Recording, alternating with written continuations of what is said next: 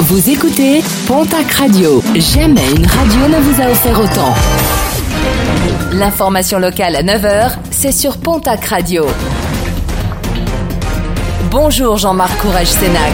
Je vous souhaite une très belle journée. À Pau, un adolescent interpellé suite au jet de projectiles, au tir de feu d'artifice en direction des policiers, ainsi que suite aux nombreux incendies déplorés lors de la nuit du Nouvel An, quartier de Louse des Bois à Pau.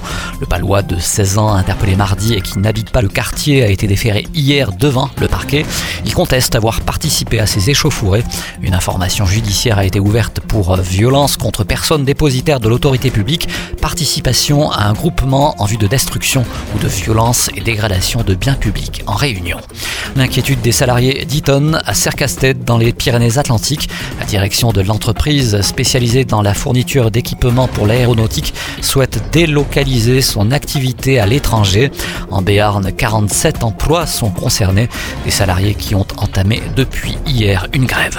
Un ours blessé par balle des faits survenus le 26 décembre dernier de l'autre côté des Pyrénées.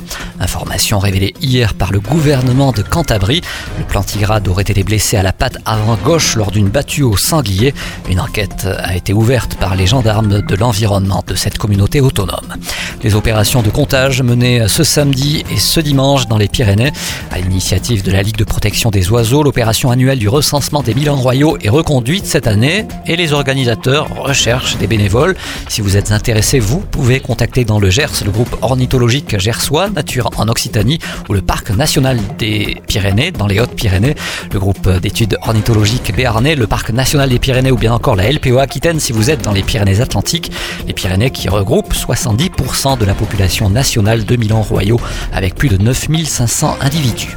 Et puis un mot de sport et de rugby pour finir avec la reprise de la Pro D2, 16e journée du championnat et un déplacement pour l'aviron bayonnais du côté d'Agen. Coup d'envoi de la rencontre à 20h45, un match retransmis en direct sur Canal Plus Sport, une rencontre qui se jouera sans Yannick Bru positif au Covid.